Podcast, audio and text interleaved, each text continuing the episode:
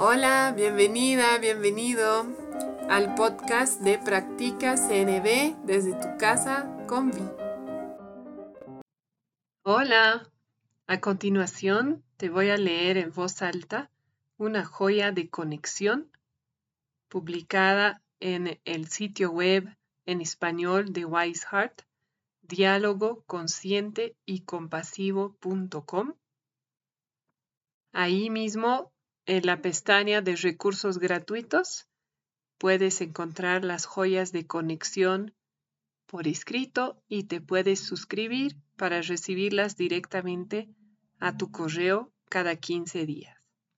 Estas joyas a mí me sirven para entender cómo integrar tanto la comunicación no violenta como el diálogo consciente y compasivo a mi vida diaria.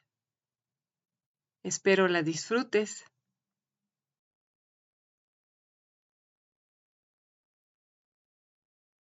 Hola. Hoy te voy a leer una joya de conexión llamada Cómo entender el control, escrita por Lachelle Chardet, con la traducción y contribución de Violén Felten de Arredondo y Fer Mateo publicada en diálogo consciente y compasivo.com el 30 de septiembre de 2023. Imagina que alguien te pregunta si estás tratando de cubrir una, entre comillas, necesidad de control. ¿Crees que escuchando esa expresión se suavizaría tu corazón? ¿Crees que experimentarías un mayor grado de autoconexión? Y si te encuentras intentando ofrecer empatía e imaginas que alguien está intentando satisfacer una, entre comillas, necesidad de control, ¿crees que experimentarías mayor disposición a conectar con esa persona? Suponemos que en ambos casos la respuesta es no. Esa es una buena señal de que el control no es una necesidad universal. Cuando conectamos con verdaderas necesidades, nuestro corazón suele suavizarse, porque reconocemos cómo éstas viven dentro nuestro y en las demás personas. En cambio, cuando intentamos comprender a alguien y experimentamos resentimiento o resistencia, es probable que de algún modo estemos analizando, y emitiendo un juicio sobre cómo se comporta esa persona, en lugar de estar conectando realmente con la necesidad que intenta cubrir. El control con frecuencia suele considerarse una necesidad porque es una estrategia habitual para satisfacer necesidades. Es una estrategia muy común en las sociedades en las que las personas han perdido la confianza en los acuerdos, en la fuerza que tiene la colaboración y en la abundancia de posibilidades para cubrir las necesidades. Y en ese sentido, el surgimiento de esta estrategia puede implicar de entrada un duelo por el modo en que estamos viviendo y relacionándonos. Por otra parte, el control puede ser una estrategia que nos ofrece comodidad y facilidad, la solemos elegir para atender necesidades de tranquilidad y seguridad. Por ejemplo, entre comillas, controlar a qué hora llega mi adolescente de la fiesta. Contribución y salud. Por ejemplo, entre comillas, controlar que mi madre tomó sus remedios y otras semejantes. Sin embargo, el control suele ser una estrategia trágica que deja más necesidades insatisfechas de las que satisface cuando intenta aplicarse al comportamiento de las personas. Esos intentos casi siempre tienen un costo, muchas veces considerablemente alto. Al no atender la autonomía y elección de las personas, entre otras, la estrategia de intentar controlar suele producir a mediano y largo plazo desconexión, resentimiento, y falta de disposición para considerar las necesidades de la otra parte. Incluso cuando intentamos controlar nuestro propio comportamiento, como cuando queremos, entre comillas, controlar nuestra dieta o controlar nuestra ira, puede haber una parte interna que se revela cuando no ve escuchadas y consideradas las necesidades que representa. Por ejemplo, autonomía, elección, consideración, apoyo, etc.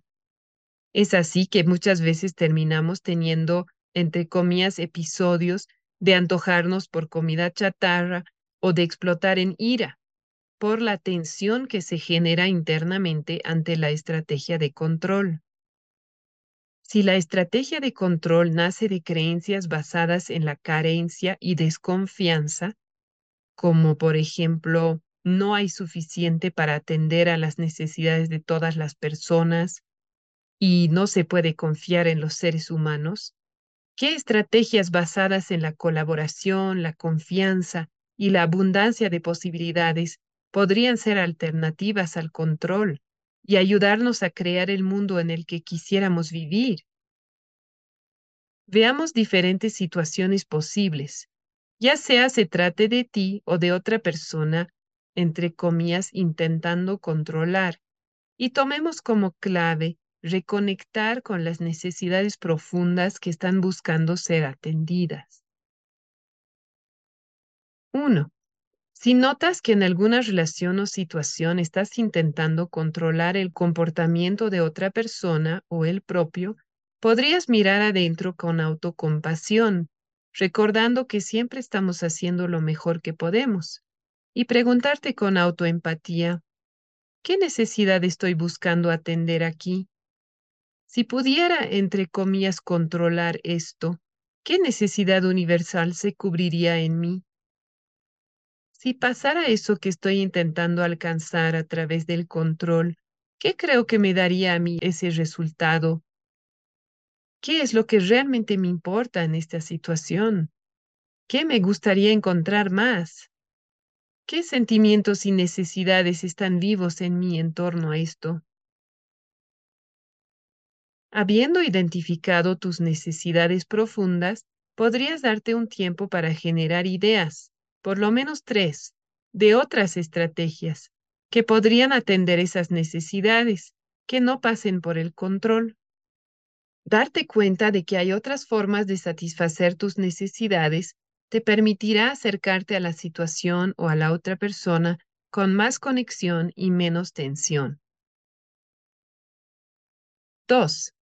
Si ves que alguien se comporta de una manera que podrías calificar como ejercer presión, manipulación, culpabilización, amenaza, análisis o crítica, podrías tener la tentación de suponer que esta persona tiene una, entre comillas, necesidad de control. Y quizás puedes traer más claridad sobre la situación si empiezas por identificar que lo que esa persona está haciendo no satisface algunas de tus necesidades. Aquí tienes algunas preguntas que podrían ayudarte. ¿Siento frustración porque esto no satisface mi necesidad de respeto? ¿Siento desánimo porque me gustaría encontrar más colaboración? ¿Siento dolor porque no encuentro la aceptación que necesito? ¿Siento tensión porque esto no satisface mi necesidad de honestidad? ¿Siento incomodidad porque valoro la autonomía? En un segundo momento, tal vez quieras ofrecer empatía a alguien que percibes como intentando controlar. Si ese es el caso, podrías considerar algunas suposiciones empáticas que podrían sonar así. ¿Siente desconcierto porque le gustaría entender? ¿Siente inseguridad porque valora la aceptación? ¿Siente ansiedad porque quisiera encontrar más apoyo? ¿Siente preocupación porque le importa la previsibilidad? ¿Siente inquietud porque valora la seguridad? Hacer estas conjeturas en tu interior o además ofrecerlas en voz alta depende de la relación y la confianza que hayas establecido con esa persona en particular. A veces, la forma más sencilla de empezar a cultivar empatía frente a lo que nuestra mente entiende como control es hacer esas suposiciones internamente, como modo de conectar con la humanidad compartida, encontrando las necesidades que esa persona está intentando cubrir con sus acciones. Práctica. Tómate un momento para traer a tu conciencia una situación en la que sentiste inquietud o frustración, pensando que alguien estaba intentando controlarte. Nombra los sentimientos y las necesidades que no estaban siendo satisfechas para ti en esa situación. Si tienes espacio, haz algunas conjeturas de empatía sobre los sentimientos y necesidades de la otra persona y registra cualquier cambio que percibas en tu cuerpo, tu mente y tus emociones. Identifica alguna situación o relación en la cual comúnmente recurres al control como una estrategia para atender tus necesidades. Antes de la próxima interacción en ese contexto, tómate media hora para identificar y conectar con tu sentir y tus necesidades en torno al tema o persona. Elige una necesidad principal e imagina cómo es cuando la tienes atendida. Desde esa energía de la necesidad cubierta, genera una lluvia de ideas de lo que podrías hacer para satisfacer esa necesidad. Luego, elige una idea que puedas hacer factible y específica para probarla en la siguiente interacción. Como siempre, si no tienes la seguridad para hacer el ejercicio por tu cuenta, pide acompañamiento y apoyo a una persona empática de tu confianza. Gracias por escuchar la joya de conexión de diálogo consciente y compasivo.com. Espero te haya servido. Que tengas un lindo día. Estuviste escuchando el podcast Practica CNB desde tu casa con Vi de Concepto Jirafa. Si tienes preguntas, sugerencias, te invito a escribirme a conceptojirafa.gmail.com y también a visitar la página de Facebook Concepto Jirafa. Nos escuchamos pronto.